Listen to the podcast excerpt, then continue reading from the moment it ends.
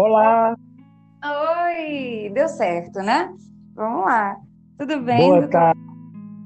Boa bem. tarde. Boa tarde. Ó, gente, eu estou conversando com o professor Leonardo Távora e eu até perguntei para ele como ele gostaria de ser apresentado, mas eu vou abrir a pergunta para ele mesmo falar, porque mudei de ideia, resolvi deixar você se apresentar porque é uma coisa muito específica, muito especial e que eu acho que deveria haver mais gente como você. Se apresente, ele, ele é médico, médico do esporte, mas só vou adiantar essa parte. Pode ficar à vontade para ser apresentada também, Bárbara. Boa tarde, Alice. Boa, Boa tarde a todos que estiverem ouvindo. Uhum. Eu sou Leonardo Távora, médico do esporte. Há mais de 20 anos eu luto para tirar as pessoas da zona de conforto, das garras do terrível sofá.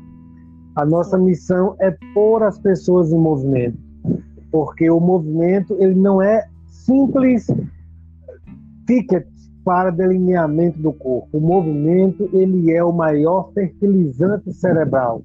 E para isso a gente estuda há muitos anos a proteína da felicidade, o BDNF, que a gente adquire de várias maneiras, mas principalmente através do movimento. Sim, eu vou, eu vou já adentrar e, e explicar, né, situar um pouco as pessoas e dizer logo que eu acho incrível essa sua forma didática de, de usar os termos para nomear é, com, de forma figurativa, né, a, a importância que você fala, do que você prega que é o movimento. E ele fala terrível sofá e não vou, eu não sei se você já estava planejando, provavelmente sim, falar sobre o seu livro, vou adiantar.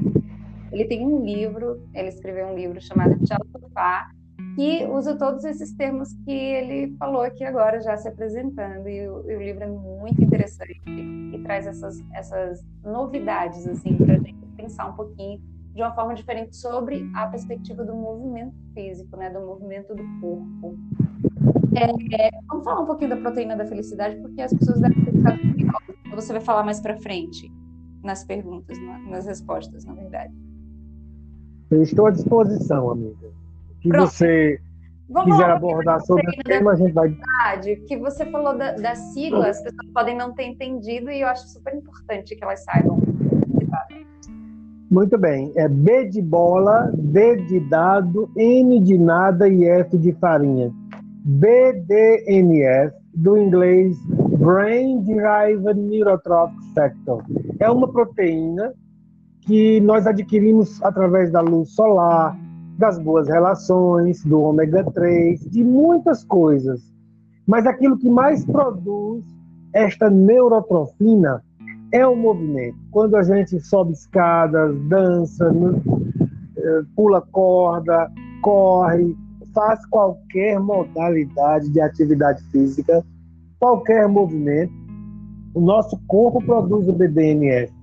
E o BDNF, como neurotrofina, ele ajuda a modelar o nosso corpo, mas a principal função é o remodelamento cerebral. Isto é o futuro do movimento, da atividade física. Quando as pessoas descobrirem o poder do BDNF, as escolas vão voltar a colocar muita atividade física para a criança. As escolas vão entender que a criança sem movimento não presta atenção na sala de aula. Que é que o BDNF faz? Quando você entra em movimento, você sobe escadas, dança, corre, você produz o BDNF. A primeira coisa que o BDNF faz é produzir serotonina e dopamina. A serotonina é um antidepressivo natural. A dopamina melhora a sua atenção.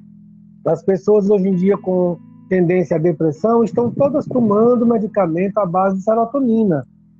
E aí o movimento produz o BDNF, de cara ele já produz serotonina, antidepressiva e dopamina para que as pessoas prestem mais atenção. As crianças com, por exemplo, déficit de atenção por hiperatividade ou o próprio TEA de maneira geral, transtorno do espectro, auti espectro autista, essas crianças têm um problema de chegar à dopamina no núcleo accumbens dela, que é o centro de recompensa cerebral. Essas crianças, elas só prestam atenção àquilo que elas querem. E quando você faz um movimento, atividade física, você impregna esse núcleo accumbens, que é um carocinho lá no nosso cérebro antigo, no nosso cérebro reptiliano, que é o sistema límbico, é o sistema de recompensa. Quando você faz uma atividade física, que você produz o BDNF, o BDNF produz dopamina e impregna este núcleo accumbens, faz que você tenha atenção.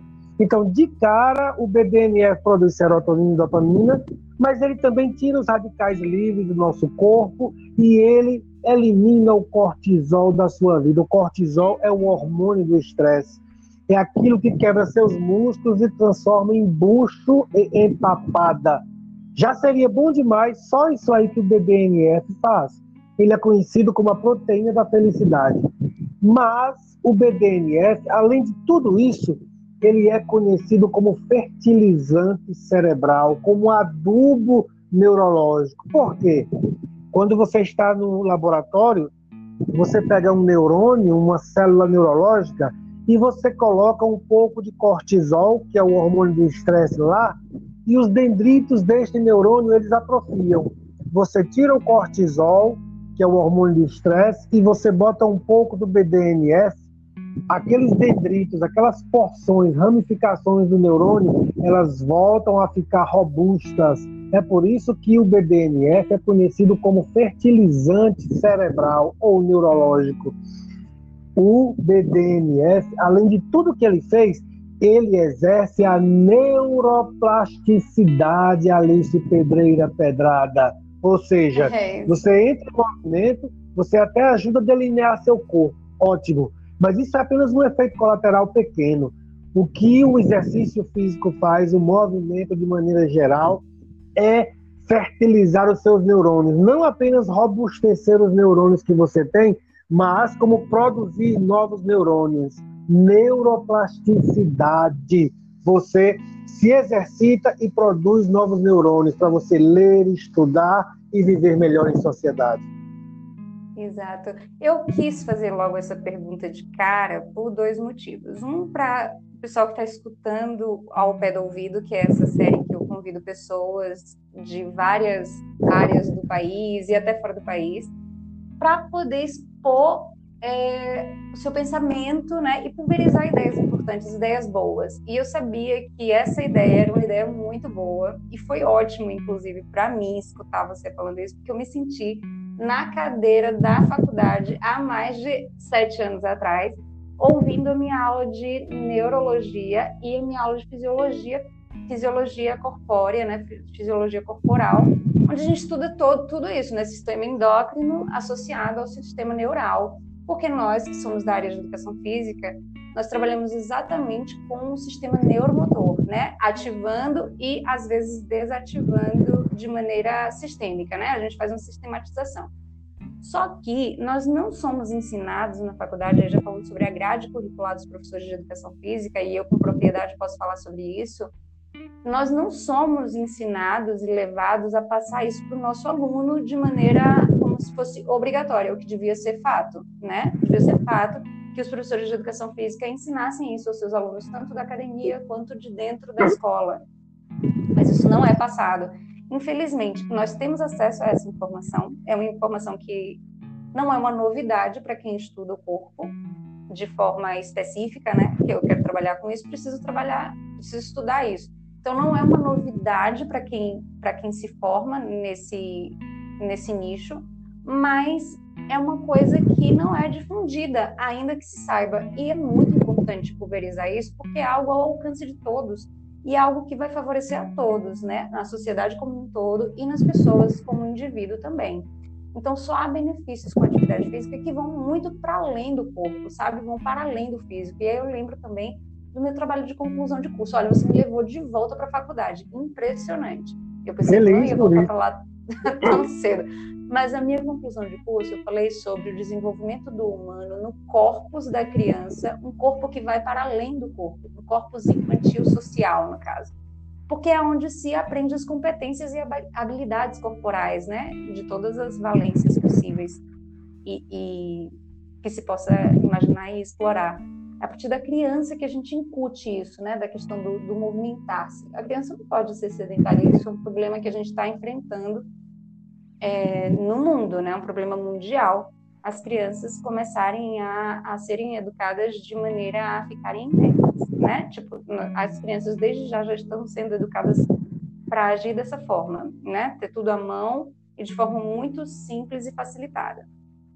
Quanto menos a gente fizer isso para os nossos filhos, melhor. Nós precisamos ter essa consciência. As crianças precisam, vocês, na verdade, nós adultos, pais e mães, precisamos entender a nossa função. Nós temos que manter o nosso filho que está crescendo numa linha de movimento, para que ele entenda isso como natural e não como algo obrigatório. Porque à medida que se torna natural, é, fica muito mais fácil é, obter vários resultados positivos, inclusive na escola, como, como, notas, etc., como já foi colocado aqui pelo Dr. Leonardo, Leonardo Távora, que eu vou chamar de Léo. E é como eu falei, ele tem um livro, né, que é o Tchau Sofá, que tem acesso no Amazon, acho que só. E ele vai, vai falar sobre o livro dele amanhã no Instagram, mas no final vou pedir para ele falar sobre o Instagram dele, o arroba, e sobre essa. Acho que é uma live, né, que você vai fazer, Léo? Exatamente, é. Pronto, no final da nossa conversa eu vou pedir para você falar sobre o seu arroba e a sua live, tá? E agora vamos para a primeira pergunta. E eu acho que todo mundo já sentiu o drama desse, desse ao pé do ouvido de hoje, né? Aquele ao pé do ouvido, senta aqui, vamos estudar. é mais ou menos por aí, né? Eu mesmo já me situei no, no tempo e espaço aqui. Ah, falando em tempo e espaço, quero situar as pessoas de que você, além de ser médico do esporte, é médico intensivista, né? Então, Exato. o, o doutor Léo trabalha na UTI. Pode eu falar. Posso, eu posso ventilar melhor os pulmões das pessoas, tanto na atividade física, incentivando que elas ventilem seus pulmões pelo movimento, ou ventilando no ventilador mecânico. Sim, você possibilita a vida de várias Pode, formas, né? Isso é, é maravilhoso. Parabéns pelo seu dom, viu? Parabéns pelo Pode. seu dom, é um dom maravilhoso. Sabe. é, lá vai a primeira pergunta, então, doutor Léo. O que é bom para você que você considera bom para todo mundo? Olha, é, há uma frase da Bíblia que diz que o homem descobriu um tesouro e ele foi lá, deixou o tesourinho guardado e foi ao mundo todo acabar com tudo que ele tinha, é, se livrar de todas as pendências para cuidar daquele tesouro o movimento ele salvou minha vida de muitas situações. Eu sou ex-usuário de drogas, eu, eu, procrastinei muitas coisas na minha vida, mas eu sempre eu estive no movimento. Eu fui jogador de futebol quase profissional, não cheguei a me profissionalizar, mas sempre tive muito movimento na minha vida. Porém, certa idade, eu eu adentrei a um tipo de movimento diferente muitas pessoas precisam, principalmente os educadores físicos, conhecer o livro do John J. Rate, é um psiquiatra americano. O livro se chama Corpo Ativo, Mente Desperta. No Congresso, é o Congresso Nacional de, de, de Educação Física aqui na cidade do Crato, eu fiz a palestra de encerramento e eu peguei justamente no pé de vocês essa questão do corpo, trabalhar o corpo, mas a grande questão é o espírito e o cérebro, não é? Pois Sim. bem, esse livro ele retrata a questão de uma escola de uma pequena cidade chamada Naperville, no estado de Illinois, nos Estados Unidos, onde os caras estavam frustrados, os educadores físicos, com as crianças que não conseguiam fazer uma ou duas barras. E eles pensaram: o problema está em nós ou nas crianças? E eles viram que a educação física era a pior coisa do mundo, as crianças detestavam. O que é que eles fizeram? Eles fizeram a seguinte questão: eles começaram a escutar no rádio os podcasts, né, que nós estamos fazendo aqui, do Dr. John J. Falando sobre a proteína da felicidade. E eles começaram a entender o seguinte: a gente tem que fazer as crianças gostarem do movimento, porque o movimento não é só para o corpo, como esse médico está dizendo aí, o movimento torna as pessoas mais inteligentes. O que é que nós podemos fazer para atrair as crianças? Aí eles entenderam que barra fixa e coisas do gênero não iria atrair todo mundo. Eles diversificaram ao máximo, Alice, a escola. Então, tinha é, o Sanger, né, a quadrilha de São João, não só para as crianças dançarem, mas tinham que interagir quando mudava de par. Eles pegaram a parede da escola toda e transformaram em lugar de escalar não só para escalar, para concorrer um com o outro, mas trabalho em equipe, entendeu? Eles diversificaram ao máximo os exercícios físicos na escola. O, o divisor das águas nessa escola foi justamente o, o frequencímetro. Um dia, o Phil Loyla, o educador físico lá, ele ganhou de um jogador de beisebol um frequencímetro e ele teve essa luz. Ele pensou: olha, na escola lá, eles fizeram um projeto, é, primeiro, primeira aula, e esse projeto, as crianças corriam antes da aula, todos os dias. Eles tinham lá um, um, uma milha, que é 1.600 metros, né? E até então eles achavam o seguinte: eu estou correndo e João também. E aí eu chego em primeiro lugar, João em segundo. Alice vem um pouquinho atrás, ou, ou muito atrás. Eu faço a milha ali, o quilômetro e 600, eu faço em 10 minutos, o colega faz em 10 minutos, Alice fez em 12, em 13. E eles achavam que as meninas não estavam dando o seu gás.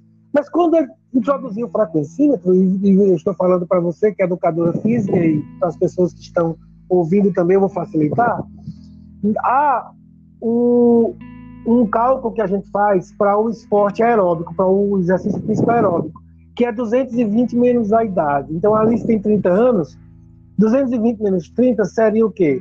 190. 190 é a frequência cardíaca máxima a que a Alice deve chegar durante o exercício aeróbico. Ela não deve se manter em 190, vai ficar ali em 170, 165, não é isso? Quando chegar a 190 é o seu máximo. É mais ou menos isso. Então, quando ele introduziu um frequencímetro na escola, ele viu o seguinte, que eu e João estávamos ganhando, porque a gente tem uma musculatura maior e tal, mas que Alice e Terezinha também estavam dando o máximo de si. Elas estavam correndo na frequência cardíaca máxima delas. E aí veio a grande luz nessa escola e no estado de, de Illinois e no mundo, que é a individualização. E aí é o seguinte: menos esporte, mais atividade física. É hora do educador físico parar de chegar e colocar quatro crianças quatro, quatro outro, e um banco de reservas, que é um nascedouro de gente frustrada, e agora não, vamos ter menos esportes e vamos fazer mais atividade física. Então, quando eu já estava jogando futebol um pouco mais velho, eu não estava praticando mais tanto esporte. Mas na corrida não, eu corro 10 quilômetros, eu estou correndo 10 quilômetros de fato. Então é muito mais movimento do que no futebol, por exemplo.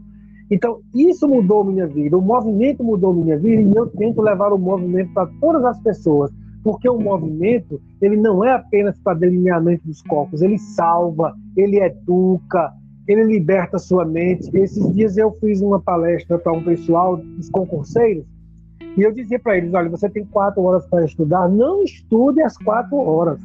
Vá correr, jogar bola, vá nadar, andar de bicicleta meia hora ou 40 minutos. Depois você toma um banho, a sua mente vai ficar muito mais aberta para você estudar. Se você vai estudar sem atividade física, você vai atualizar suas redes sociais, vai ficar procrastinando e não vai fazer nada. O movimento ele é libertador. Ele livra você dos vícios, livra você da procrastinação e todos os problemas que você tiver. Então, quando você me pergunta o que é que eu tenho, que eu amo, que eu quero levar para as pessoas, é o movimento. Por exemplo, você já, já me deu a honra de ler meu livro Tchau Sofá. Eu estou publicando agora apenas em e-book o livro Tchau Vício, que é mais ou menos uma continuação do romance Tchau Sofá, que são os mesmos personagens. Mas eu mostro nesse livro como as pessoas podem se libertar de todos os seus vícios. Vício não é apenas de drogas, de álcool, não. O vício é tudo que faz que a pessoa impregnar o seu núcleo accumbens lá no seu sistema límbico, o seu núcleozinho, que é o sistema de recompensa, impregnar esse núcleo accumbens de dopamina, seja comprar no cartão, seja esportes radicais ou jogos de azar, qualquer vício que a pessoa tiver, comer guloseimas, eles têm o mesmo final, que é encher o núcleo accumbens, lá no nosso cérebro reptiliano, de dopamina. Então, este novo livro que eu vou lançar agora como e-book, o Tchau Vício, ele fala disso, do poder do movimento para libertar as pessoas. Então, Alice, eu respondo a você, eu amo o movimento, ele me libertou, ele libertou várias pessoas que me seguem, eu tenho 10 mil seguidores no, no Instagram, mas eu tenho muita interação, eu não tenho 100 mil, 200 mil seguidores como as pessoas têm por aí, mas eu tenho muita interação com as pessoas porque, de fato, eu procuro ajudá-las assim como elas me ajudam. Muito obrigado. Existe, existe uma finalidade né, no, na tua página de Instagram e é por isso que há interação. Você tem o um interesse de, de, de mostrar o que você, o que você acredita e dar um retorno para a pessoa que está te buscando para te dizer algo nesse sentido, né? Ou que precisa de ajuda, ou que alcançou o objetivo através da tua ajuda. Então isso é muito, muito importante. Não é, não é simplesmente o objetivo não é ser famoso. O objetivo é fazer conhecido o teu, o teu tema, o teu lema, né? A tua ideologia sobre o movimento. É, todos os dias eu recebo imensas postagens no meu direct, no meu. Gente, por, por acaso, tudo meu é Dr. Leonardo Távora, DR Leonardo Távora, Instagram, Facebook e nosso canal do YouTube. E todo dia eu recebo essas postagens de pessoas que perderam 14 quilos, 26 quilos, 35 quilos, 80 quilos. E eu digo sempre, gente, eu trabalho com ganho. A perda é muito legal. Isso é um efeito colateral do exercício. Mas, aliás, que nem quem emagrece é o exercício, é a dieta mesmo. É fechar a boca. Isso. Mas o exercício ajuda bastante. Mas Sim o legal não é o que você perde, perder é legal. O legal é o que você ganha de proatividade na sua vida, de cérebro, de célula neurológica, de fato, através da proteína da felicidade, do BNF.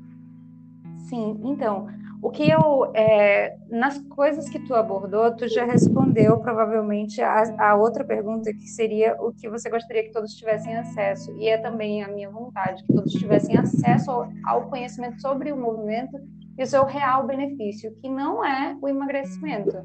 As pessoas têm essa ilusão de que o movimento deve ser feito a partir do seu objetivo de emagrecer ou algo do tipo, e não é.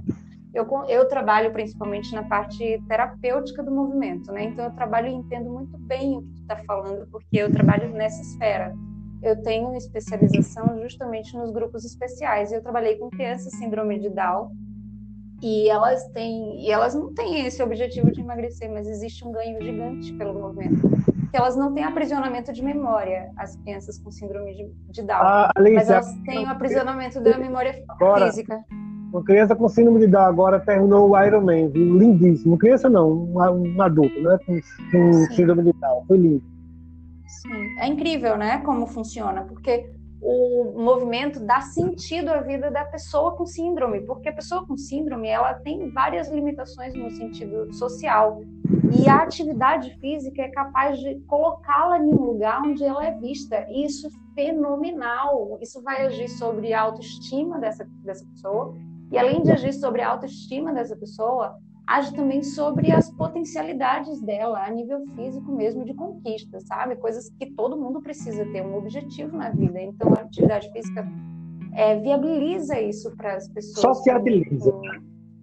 Isso. E eu acho muito importante a pessoa olhar para a atividade física com esse carinho.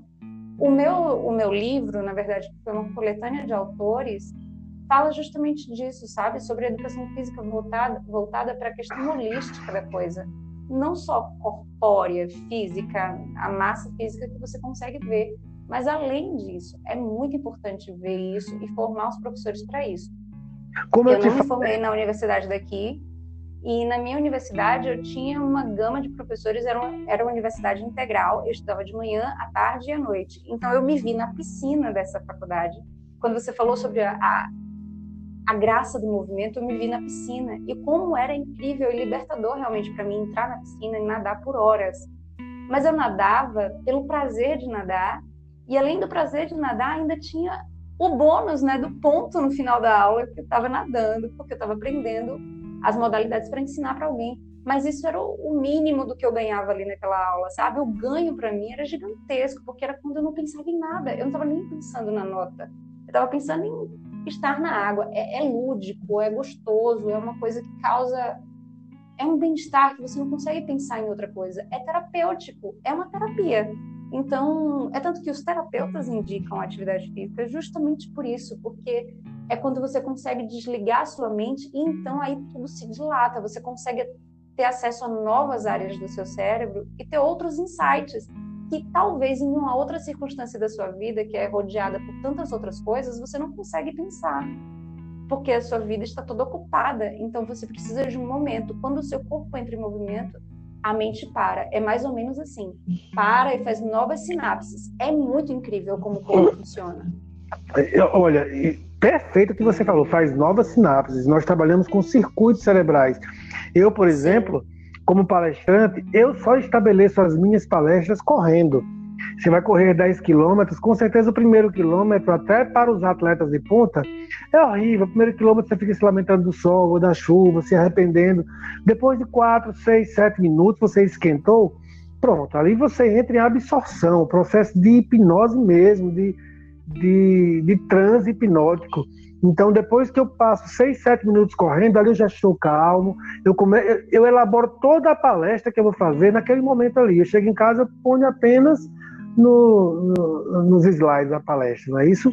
Então, quando você falou de sociabilização através do movimento, como eu falei lá no, nos Estados Unidos, lá em Naperville, eles faziam a quadrilha de São João e durante o Sanjê, na hora de mudar o par, você tinha de é, interagir. Além do exercício da dança, tinha de interagir o movimento ele, ele exerce isso. Hoje em dia, muitas pessoas que começaram a correr, por exemplo, criaram novas amizades na sua vida totalmente diferentes das pessoas que tinham.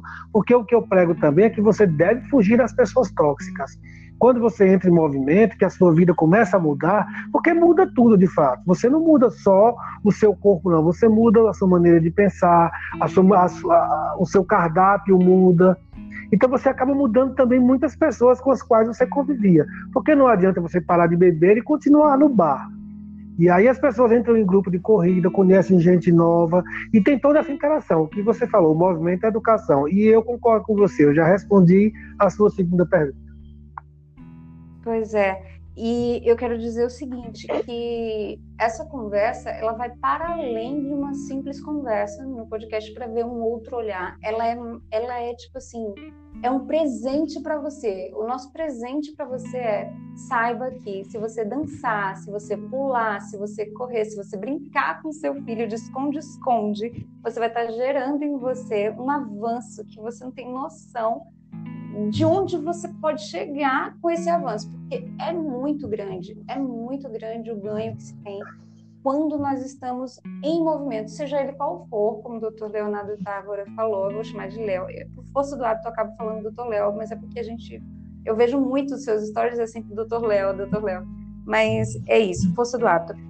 E dizer que esse podcast, eu pensei nele como um presente para as pessoas, sabe? Uma acessibilidade de informação, porque é pouco difundido, pouco dito e pouco explicado. Talvez se as pessoas conhecessem o valor disso com mais clareza, é, se movimentassem com mais facilidade. Tô, a gente não está falando de correr maratonas, claro, quer correr, ótimo, maravilhoso. Mas não precisa que seja uma maratona. Pode ser, é, como o doutor Léo falou, um step, ou um jump, ou uma bicicleta, ou um simples lazer com seu filho, você ali brincando com ele é, e exercendo um movimento físico. Dance, dance loucamente, mas é, o, o Daniel Lieber, um dos caras que mais entende a evolução do ser humano através do movimento, o Daniel Lieberman de Harvard, ele diz que o pedestrianismo é todo igual, tanto faz correr como andar. Apenas correndo você gasta mais caloria, mas o movimento é o mesmo benefício cerebral. Sim, a nível de informação também, deixa eu esclarecer, você falou, né, que sobre a dieta e sobre o exercício, e é verdade, procedente mesmo. É o que corresponde ao emagrecimento, além de todas as valências fisiológicas que devem ser estudadas e hormonais, porque às vezes o emagrecimento ou não emagrecimento está atrelado a uma questão é, patológica mesmo, que você precisa trabalhar, tratar e, e medicar muitas vezes. Então, além das, das valências físicas hormonais patológicas, você tem o seguinte dado: o emagrecimento é muito mais dependente da nutrição do que do exercício físico. O, exercício físico ele beneficia o emagrecimento porque vai aumentar um, basicamente isso, vai aumentar o gasto calórico e você tem que ingerir muito menos do que o que você está gastando e pela conta você acaba ficando com um saldo positivo. Então, o que acontece a nível de exercício para a dieta e para o exercício é justamente isso. Por que, que os nutricionistas indicam o exercício físico? Para que você aumente um pouco mais o seu sua taxa metabólica basal e com isso haja uma depressão de gordura mais, mais facilitada ou um acesso a uma depressão de gordura maior enfim, mas a, a, a, base do emagrecimento é a alimentação, é alimentar. Entretanto, força física você só consegue com o trabalho de resistência com peso. Então tem essa, essa questão, varia muito do seu objetivo. Entretanto, independente do seu objetivo, se movimente, porque além de todos os objetivos físicos, o movimento ele beneficia principalmente o cérebro e a vida como um todo. se mover é vida. Quando eu, eu, digo nas minhas palestras essa questão da alimentação como fator principal para emagrecimento, algumas pessoas ou contestam ou fazem perguntas direcionadas, e eu deixo bem claro o seguinte, gente, na verdade, eu digo que 10 a 30% ou 50% do emagrecimento depende do exercício físico. Mas se você analisar, é mais de 90%. Por quê? Porque a gente só consegue vencer a procrastinação, a gente só consegue ter resiliência, e, e capacidade para persistir quando a gente está feliz. E o movimento, ele é sagrado no sentido de deixar a pessoa feliz, conectada, tendo novos insights. Então, quando você faz exercício físico, e você não é à toa que é conhecido o BDNF como proteína da felicidade.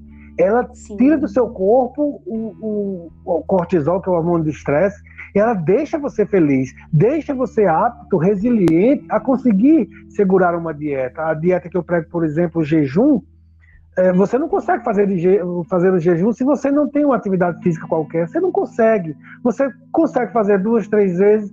É o hábito das pessoas de começarem as empreitadas e nunca terminarem. Então, o exercício físico, ele torna você resiliente para tudo, inclusive para dieta. Eu ia tocar justamente nisso. Eu ia tocar justamente nesse fator que o exercício físico aí vai contribuir principalmente com a parte com a parte não tocada na Mental. história, né? Não é, é, a parte que não se toca, é a parte psicológica. A pessoa fica motivada e disciplinada, tá? Porque o exercício físico vai te, vai te viciar, tecnicamente falando.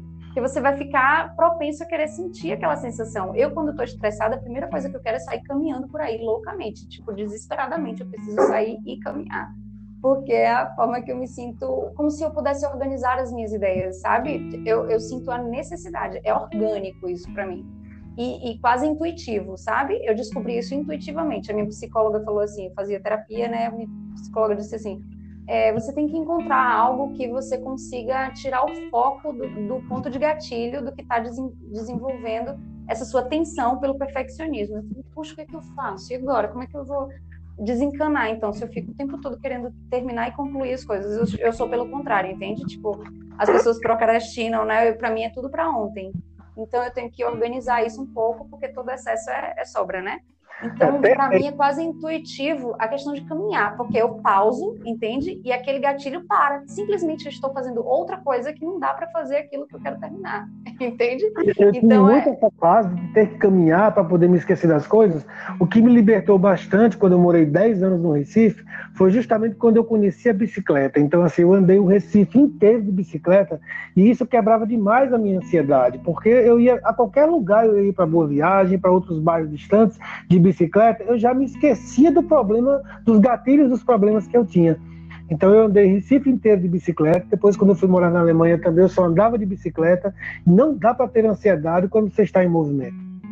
Não tem como. Eu, eu fazia, eu fiz vários esportes, certo? Eu fiz dança de salão, fiz todas as modalidades de dança, dança moderna, dança contemporânea, fiz balé, fiz é, Fiz judô por alguns dias porque não rolou, não vingou. Eu achei muito, muito demais para mim. fiz natação, fiz e na, e na faculdade também experimentei todos os esportes, né, exceto basquete, porque para mim realmente é inviável o basquete. E até frisbee a gente praticou na minha faculdade. Minha faculdade é uma faculdade fantástica. Eu recomendo para todo mundo que mora na Bahia, a UFES. Eu tenho todo orgulho de dizer que eu estudei em uma faculdade integral porque é sensacional. Uma faculdade com piscina, uma, uma faculdade com quadra de tênis, uma faculdade com quadra de basquete, uma faculdade com quadra de futebol, e fizeram uma cobertura agora lá. Eu fiquei, nossa, gente, agora virou supra-sumo. É o meu sonho de consumo, eu fiquei muito feliz, porque anatomia era com cadáver lá para educação física. Então, é uma faculdade que valoriza o conhecimento de fato. E foi por lá mesmo que eu publiquei o meu livro com outros colegas. Então, ainda na faculdade, eu publiquei um livro, porque a faculdade tem uma editora. É fantástico. Então, assim, é, pensando em tudo isso que eu vivi como esporte, de todas as coisas que eu penso, toda vez que eu me penso, que eu me imagino em movimento, eu, eu lembro sempre eu nunca penso em nada específico. É uma coisa que, que gera criatividade. Geralmente as minhas melhores ideias acontecem em movimento, quando estou me movimentando, como você falou sobre correr e pensar na palestra. Porque é uma coisa que vem assim, do nada. Parece que veio de um pensamento que, nossa, eu nunca pensei nisso e agora me ocorreu esse pensamento. De onde saiu? Mas é porque essa ideia estava armazenada de todas as coisas que você já viu na sua vida, só que você não acessa. Por quê? Porque sua cabeça está muito cheia. E quando você simplesmente bloqueia de pensar é, de forma intencional, vem aquilo que você não está pensando intencionalmente, a inspiração. A inspiração vem muito através do movimento. Dançar me inspira demais. Eu chego em casa super inspirada, dançar o que seja, forró, tango, mambo, sei lá. Enfim, é, é uma coisa que ativa a inspiração. Então, se tu está precisando de qualquer tipo de inspiração no teu trabalho, eu digo sempre ao meu esposo, meu esposo é viciado no trabalho, tecnicamente falando. E às vezes ele diz assim, nossa, estou cansado, não estou conseguindo nem mais pensar no que escrever nessa peça. Ele é advogado, mas ele é assistente do juiz. Então, ele tem que ver muitas coisas da lei, etc. Isso deve ser. Eu não me imagino em uma cadeira. Primeiro, vamos começar. Não, não consigo nem me imaginar no lugar dele.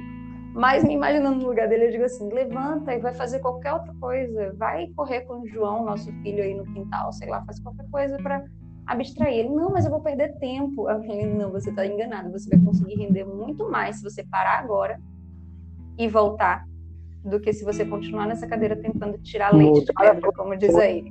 Exatamente. Na verdade, porque às, ve... porque às vezes você acha que você é dono dos seus pensamentos. Não é, tá? Não é. Você não governa os seus pensamentos.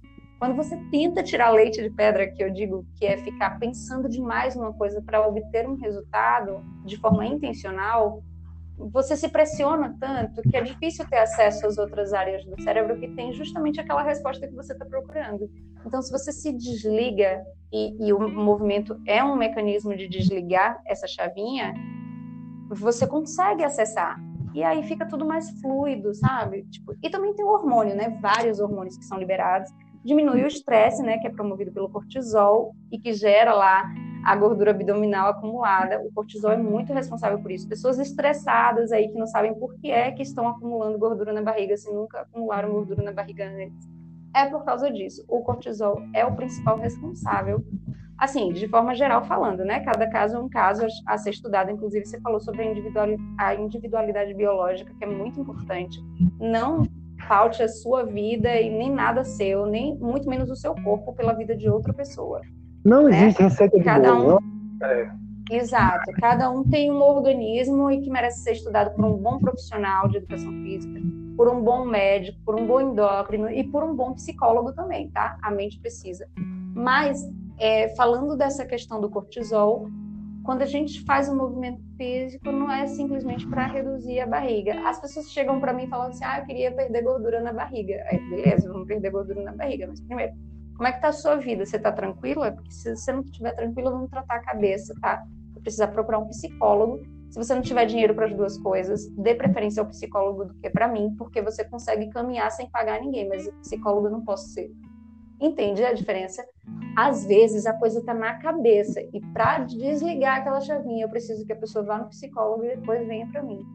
Porque eu não posso ser psicóloga, né? Então, eu preciso que arrume lá as ideias, porque o movimento ele está acesso, né? Tem acesso, você tem acesso. E eu quero o bem, o bem do meu aluno, mesmo que não, não esteja me pagando. Assim como eu quero o bem de todo mundo que está me ouvindo. Se você tiver que escolher entre um psicólogo e um professor de educação física, e olha que eu sou professora de educação física, escolha o psicólogo, vá arrumar o seu psicológico e caminhe. Caminhe, pule corda, corra, faça coisas gratuitas que estão aí à disposição. Dança com, com vídeo no YouTube, faça qualquer coisa, mas não fique parado. E cuida da sua mente, porque é muito importante. É a chavinha tá lá. Quer falar alguma coisa, Léo? Não, perfeito. Pronto, vamos a outra pergunta. É, okay. Como você descreveria em uma frase é, o mundo e as pessoas na sua perspectiva? O, o, que o mundo representa na sua perspectiva e as pessoas? Olha, é, o mundo ele, ele é pautado pelos exemplos que nós temos. Quando a, a começou a questão do blog, todo mundo virou blogueiro, e aí perdeu muita força a mídia, ela, ela não tem mais tanta potência. Hoje em dia são as pessoas que são influência que acabam comandando. O pior é que tem muita influência ruim. Então eu vejo Verdade. atores no Brasil, cantores no Brasil, gente importante que tem muito seguidor, e aí a, a pessoa é obesa, já, já tentou cirurgia, já tentou atividade física, não conseguiu emagrecer, ela, de tanto procrastinar, desiste. E aí ela faz o seguinte: ela tem 2 milhões de seguidores na rede social dela, ela vai postar o seguinte: ah, meu corpo, minhas regras, eu estou muito bem como eu estou, entendeu? Isso, para mim, isso é, é, é uma coisa terrível e eu já discuti muito esse assunto, as pessoas acham que eu estou sendo. Gente, eu estou falando aqui de saúde, eu sou médico intensivista e médico do esporte. Se alguém chegar ali, se a minha glicemia, Alice, a minha glicose no meu sangue tá dando 450, 600, mulher. Mas é meu corpo, minhas regras, eu vou deixar assim e o corpo é meu. Não, você vai dizer, não, filha, não você pode. conseguir assim, você vai ficar cega, você vai amputar a perna. Não pode. Esse aqui é o problema. As pessoas tratam obesidade passando a mão na cabeça. Obesidade é doença. Obesidade é uma doença que gera milhares de doenças. O Covid agora, ele veio mostrar isso. O obeso se deu muito mal com o Covid. Às vezes as pessoas chegam no plantão, doutor, esse paciente não tem comorbidade, não é hipertenso, não é diabetes. Eu digo, o paciente tem 1,55m, tem 96 quilos. Você não acha que isso é comorbidade, não? Você não acha que IMC isso é, um... é elevadíssimo, né? 45 de IMC, 42 de IMC. Então, assim, a obesidade é doença. Eu trato como doença e não adianta. Então, vem um famoso e aí diz que tá, tá muito bem com o corpo dele, daqui a dois meses faz uma bariátrica e aparece. Aí você pergunta, você fez a bariátrica por quê? Foi por questão de estética? Não, não, foi por saúde. Ah, foi por saúde? Né? Você estava muito bem com o corpo que estava. Esse aqui é um problema. Então, é assim, muito tenso essa, essa abordagem, realmente é muito tenso, eu entendo. Vá, conclua. Pode falar. Eu tenho um parente que é uma pessoa nova, nunca teve um filho, e ela dizia isso nas redes sociais, ela replicava isso, o que a Preta Gil dizia, o que a Marília Mendonça, esse povo que é famoso, tem muitos seguidores, e, e dizia isso, né? Diz, ok, eu estou bem com o meu corpo, de repente foi para bariátrica, uma pessoa que nunca teve um filho, entendeu? E o que é muito perigoso, né? A bariátrica não é uma cirurgia simples. como uma brincadeira, é, é, é, muita irresponsabilidade e procrastinação, é, é pouca resiliência. Então, a nível clínico, dá para a gente entender. Oh, desculpa, Léo, não queria te cortar. Não, mas é porque eu só quero legitimar mesmo a tua fala, dizendo o seguinte: a nível clínico é isso mesmo. A obesidade gera várias outras coisas, quase nunca vem sozinha. A obesidade, você pode até não saber do seu quadro clínico, mas pode saber que tem algo desorganizado é, e você precisa cuidar, precisa fazer exame periodicamente para poder saber como está a sua saúde. Eu entendo que o que eu vejo é o seguinte: o obeso ele merece respeito, como todas as outras pessoas merecem. É, muitas vezes ele não está sob domínio de si para organizar aquela questão, né? De, de obesidade, de sobrepeso. Ele merece respeito, mas ele não pode, é, como influenciadores, né? Agora falando das pessoas que têm visibilidade. Eu vou te interromper agora vou te interromper para falar justamente o que você falou há pouquíssimo tempo, dizendo a questão do psicólogo, né? Que a pessoa diz, olha, Alice, eu quero fazer aqui com esse meu abdômen, não aguento mais. Você diz, olha, procura um psicólogo. Ah, se está na cabeça o problema, você não vai resolver só com exercício físico. Você tem que mudar Isso. em cima primeiro, né? Exatamente. E é uma coisa assim, certo, eu me aceito, eu sou obesa e eu tenho um problema para resolver o problema não é ter um tamanho 42, um tamanho 46, não sei se lá. O problema não é esse. O problema é o que a obesidade traz em si de complicações. E, e elas existem. São complicações é, que não, não é uma coisa imaginada. O problema não é ser gordo, tá? O problema não é o que está no espelho. O problema é o porquê que você está assim, né? Tem gente que é, não é estética, não é estética, o problema é, é saúde é, mesmo. Exato. E assim, é, por exemplo, existem padrões determinantes que são genéticos, mas eles não são determinantes de vida, né? Dá para você trabalhar com eles. Eles influenciam, a genética influencia, Exato. mas não determina. Mas como é difícil você tudo que é difícil para as pessoas é, é, algo que precisa ser tratado, né? Porque por força própria ninguém consegue. Então precisa de disciplina e tudo mais, e tudo isso só através do movimento é possível, porque disciplina sem movimento são duas coisas que não, nem combinam, né? Tipo, não, não dá nem para juntar as duas na mesma frase, né? Disciplina e movimento são totalmente opostas. É, ou disciplina e eu falei movimento, não era movimento. Disciplina e. Como chama, gente? A pessoa, sedentarismo, o que eu queria dizer. Sedentarismo e movimento não cabem na mesma frase. Porque. Oh, meu Deus, me confundi, olha, tô querendo fazer conceito. Sedentarismo e, e, disciplina não cabem na mesma frase, porque não existe disciplina no sedentarismo. Você faz todo dia o que você quiser, e se você não quiser, você não faz a disciplina é oposta a isso. A disciplina ela tem a ver com movimento. Você tem que estar em movimento para alcançar aquilo que você deseja. É isso que eu queria falar. Me aqui. Só hoje, com meus 48 anos de idade, é que eu aprendi a entender o que Renato Russo dizia, que disciplina é liberdade. Tem a ver com isso, com movimento, Entendeu? né? Então, você se disciplina ali fazendo as coisas, depois você está com o seu o seu produto você ganho, logra, né? Aquilo que você então, é planta para colher, né? É, quem não tem Exatamente. Quem não tem disciplina é escravo. Pode ter é, certeza. É escravo disso. de muitas coisas, né? Escravo do alimento, escravo da TV, escravo de tantas outras coisas. É, é muito complicado. Quando vou, olha, tem vezes que eu não quero me movimentar. Olha, minha irmã, eu acho que eu passei, a minha avó faleceu por Covid. Agora eu vou compartilhar uma coisa particular.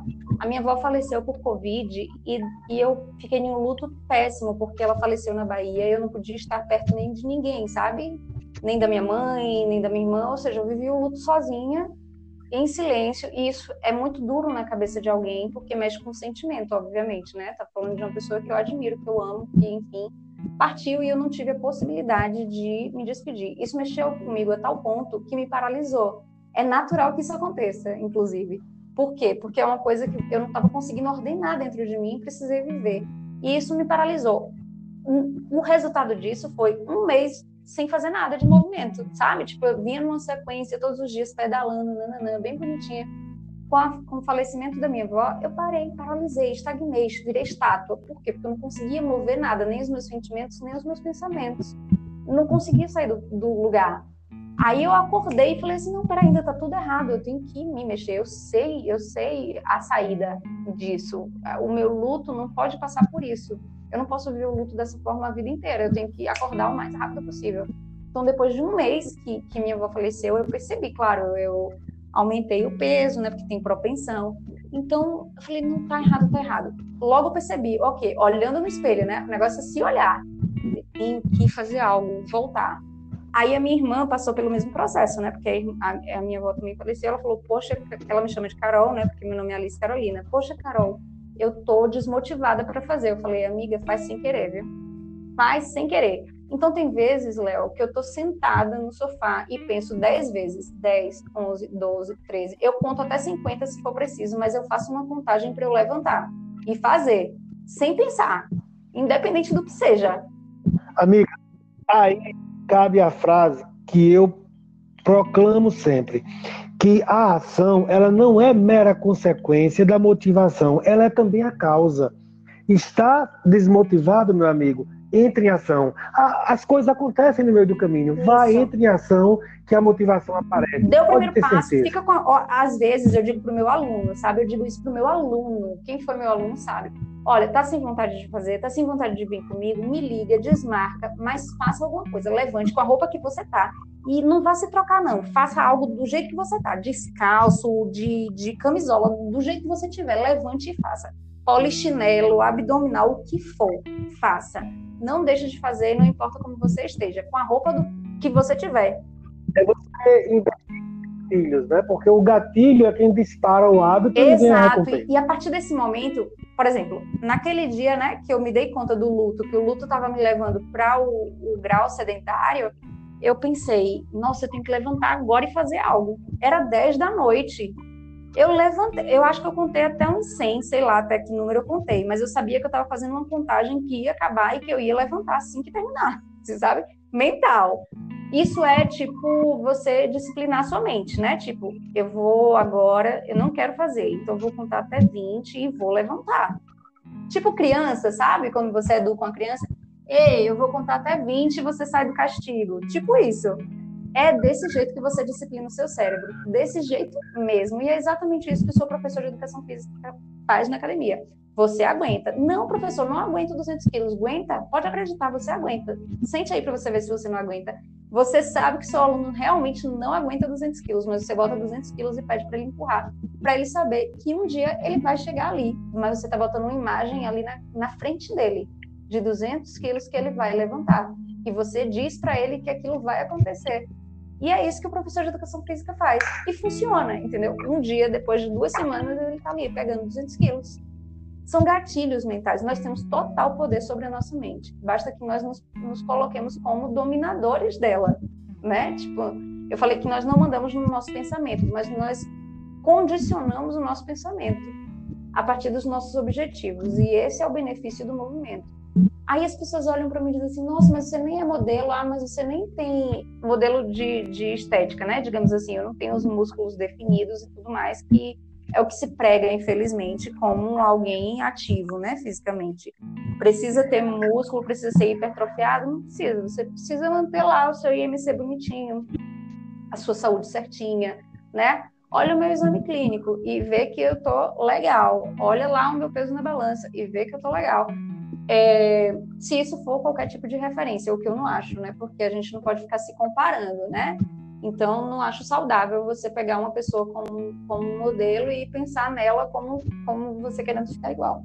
Mas você tem que pensar na atividade física como um meio de alcançar o seu objetivo e saber que mesmo que o seu professor de, educação física seja sarado, o top do top, que, que ingere creatina, com não sei o que mais lá, e nananã, ele pode não estar te levando para o lugar certo. Por quê? Porque ele não está te dizendo o benefício que o exercício físico vai trazer, ele não está te ensinando a ser livre dele mesmo. Isso eu acho o pior da educação física atualmente, sabia? Os professores de educação física escravizarem os seus alunos como se fossem dependentes dele. Eu, eu crio, eu digo que eu crio, eu crio os meus alunos para serem livres de mim. Porque eu sei que vai ter mais gente na frente para eu ganhar dinheiro para mim. Enfim, eu sei que vai. Então, eu não quero que a pessoa seja escrava de mim, eu quero que ele seja livre, que ele aprenda a se movimentar. Para na minha ausência e no dia que ele desistir de mim, por qualquer outro motivo que seja, ele tem nele a ideia de não deu certo com Alice Pedreira, mas vai dar certo com outro. Isso, isso aí é o lema que o Phil Loyler, lá da cidade de Naperville, dos Estados Unidos, ele prega na escola. Que ele não quer as crianças instruídas com ele para que sigam a cartilha dele, não. Ele quer que as crianças entendam que elas têm que praticar um movimento na vida, que elas têm que aprender meios de como se exercitar de per si ele quer estimular que a pessoa saiba que sem o exercício não vive bem. Pronto. Aí a criança, a pessoa procura o seu modus operandi. Legal, é, muito é. legal. Eu, eu fiz um ao pé do ouvido com o Jader Ferreira, ele foi meu aluno. Foi a primeira pessoa que acreditou em mim. Eu era estagiária, ainda não tinha me formado. Inclusive, eu comecei a trabalhar na área é, como estagiária no, no segundo semestre. Desde já eu queria trabalhar, sabe? Tipo, entender aquele negócio ali que eu estava estudando, no, em loco, sabe? Então eu entrei para o estágio em uma academia com jump e eu era apaixonada por jump, inclusive. Fazia jump e pump. Pump entrou em fora de moda, né? Ficou fora de moda. Eu acho que nem o pessoal nem sabe o que é pump, mas é um peso ritmado. Você pega peso com ritmo de música.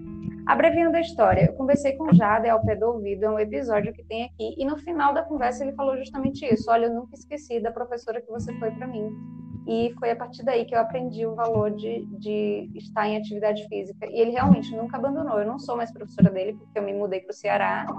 E ele continuou na Bahia e eu acompanho ele assistindo os stories dele. E ele está lá todos os dias na academia, fazendo atividadezinha dele, bem bonitinho, nananã.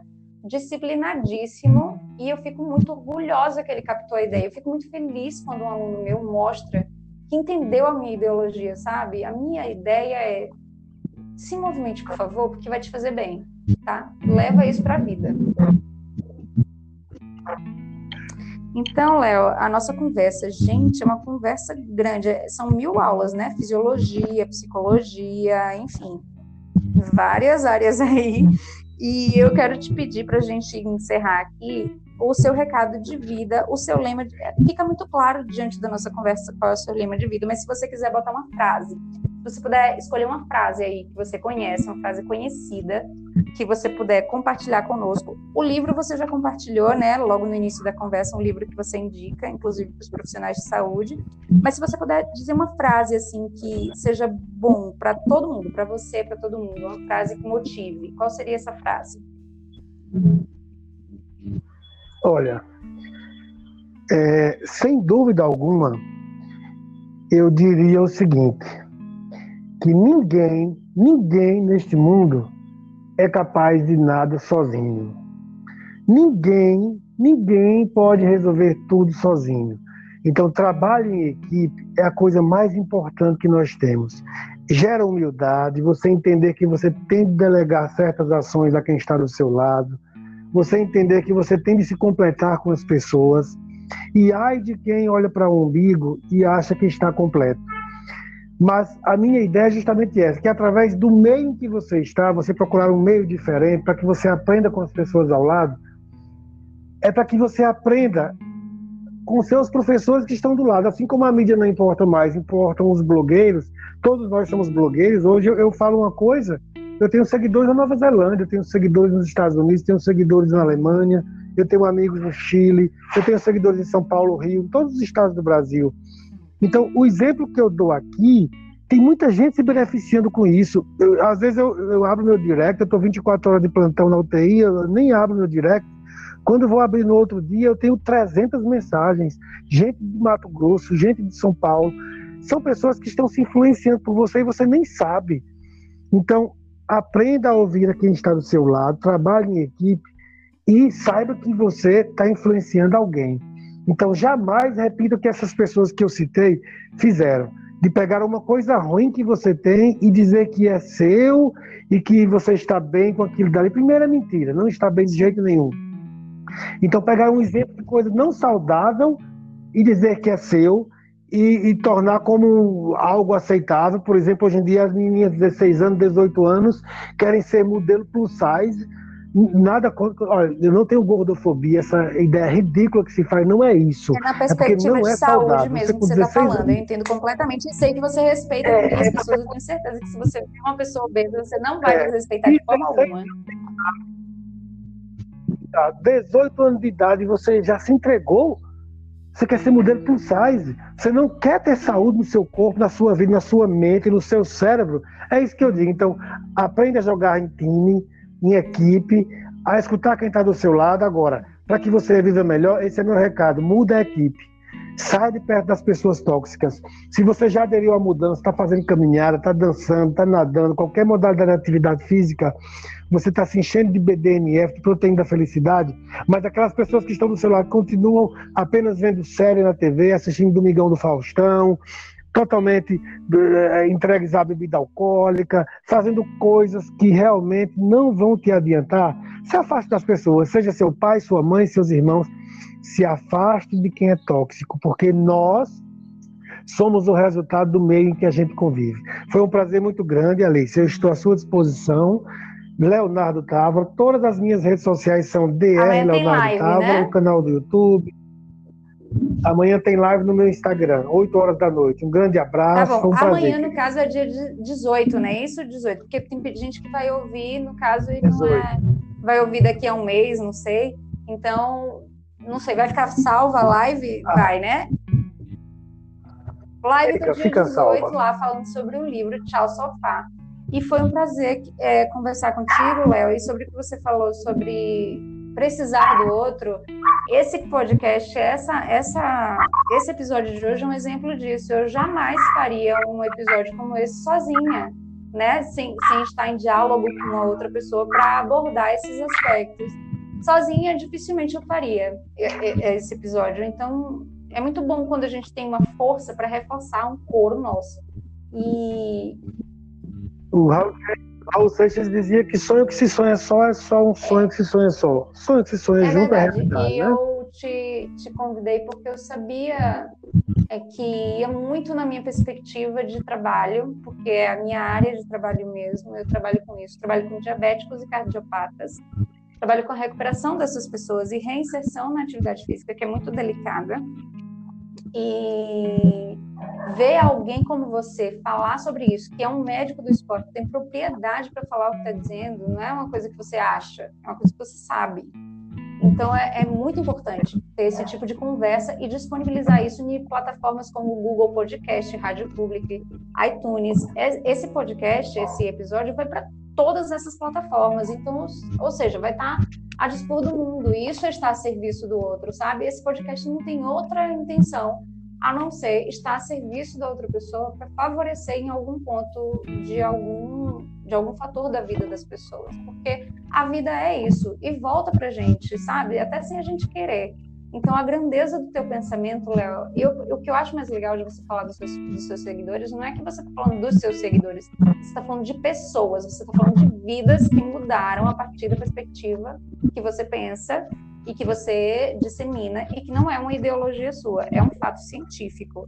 Então, não é uma questão baseada em achismos e você não está lá por estrelismo, você está lá para valorizar a vida. E você trabalha em prol da vida. É isso que eu acho mais incrível. Você trabalha em prol da vida com as suas mãos, no que você faz na UTI, e você trabalha em prol da vida com as suas mãos, digitando textos que vão instruir as pessoas. Então você trabalha pela vida. Isso é muito bonito e precisa ser reconhecido. Obrigada por ter vindo, obrigada por ter doado o seu tempo. Isso também é estar a favor da vida. E eu só admiro você, de verdade, de coração. Eu, eu, sou grata à vida por ter tido acesso à sua pessoa de uma forma tão espetacular, que foi através da escola dos nossos filhos. Que isso me deixa muito feliz, saber que o meu filho vai ter a companhia da sua filha. É uma coisa que me deixa feliz. Obrigado com suas palavras, amigas. Amiga, olha, boa tarde para você. Vou me arrumar que vou pro plantão, plantão da...